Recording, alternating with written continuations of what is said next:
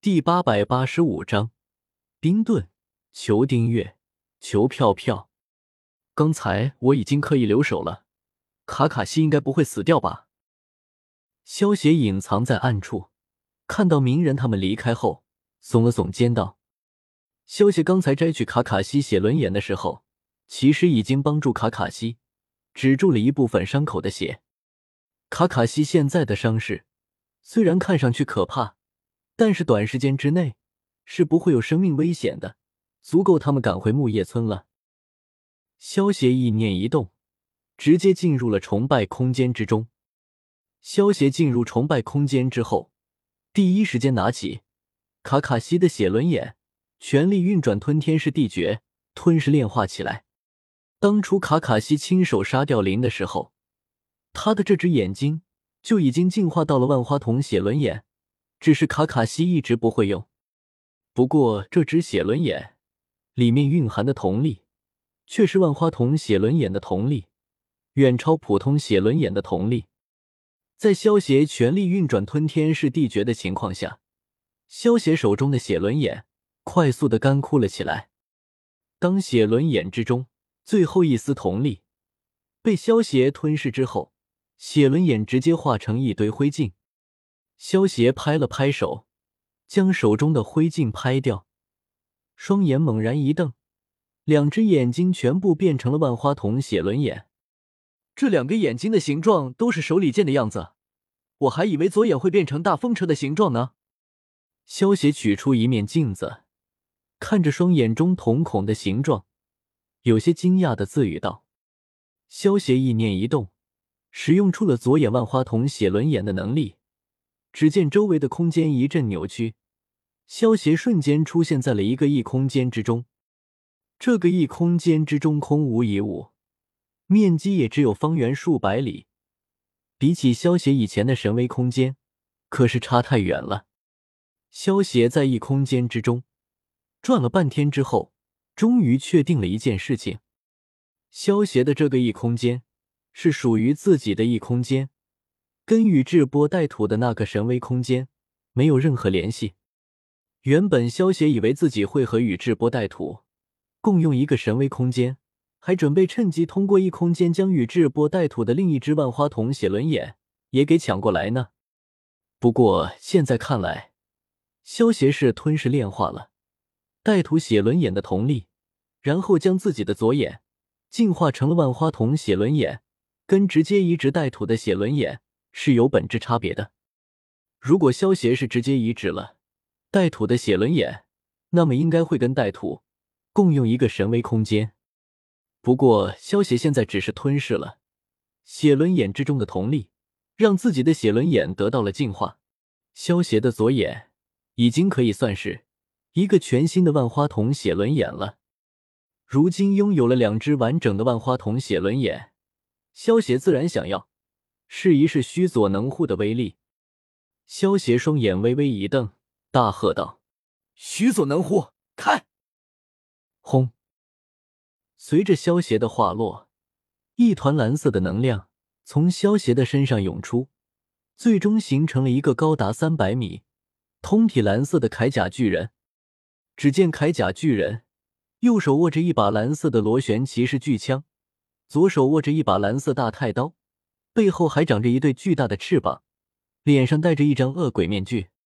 萧协打量了一下完全体的须佐能乎，原本宇智波止水的须佐能乎应该是绿色的，而宇智波带土的须佐能乎应该是蔚蓝色的。萧协现在的万花筒写轮眼，左眼是吞噬了宇智波带土写轮眼的能力，而右眼则是吞噬了宇智波止水写轮眼的能力。或许是受止水和带土他们万花筒血轮眼的影响，萧协现在开启了完全体的须佐能乎之后，更像是两个须佐能乎的结合体。还好，蓝色的须佐能乎至少比绿色的须佐能乎好看一点。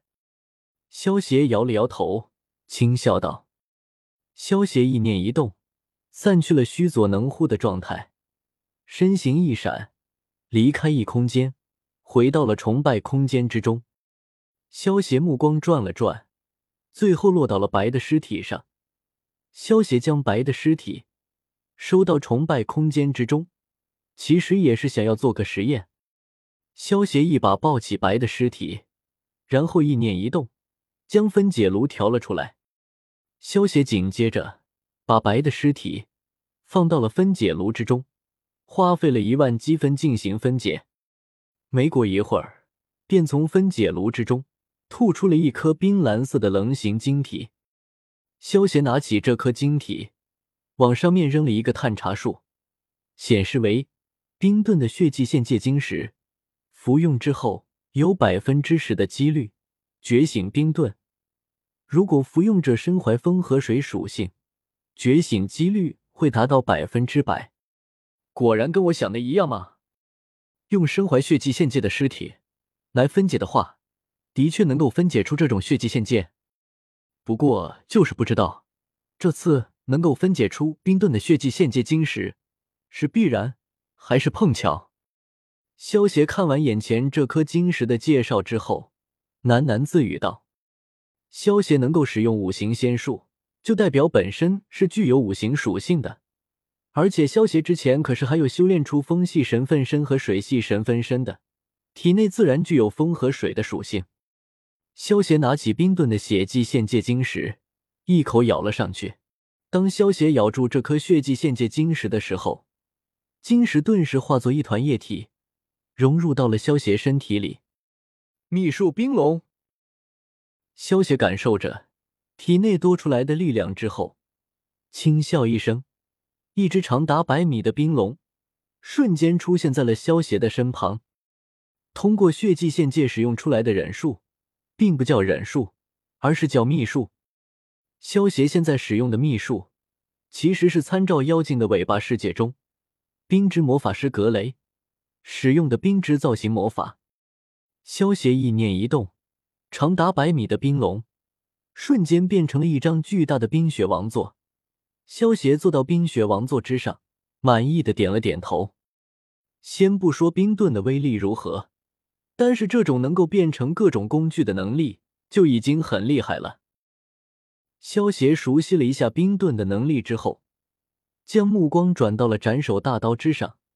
七把忍刀的能力各有不同，能力分别是断刀、斩首大刀，吸收敌人血液中的铁，自我再生；大刀交击，吸收敌人的查克拉，并能与主人合体；长刀缝针，刺穿一切并将其缝合的刀刃；钝刀都割击溃一切防御的刀刃；爆刀飞沫与爆炸完美结合的刀刃；雷刀牙带着雷电最快的刀刃；双刀比目鱼。发射出气态的能量光球。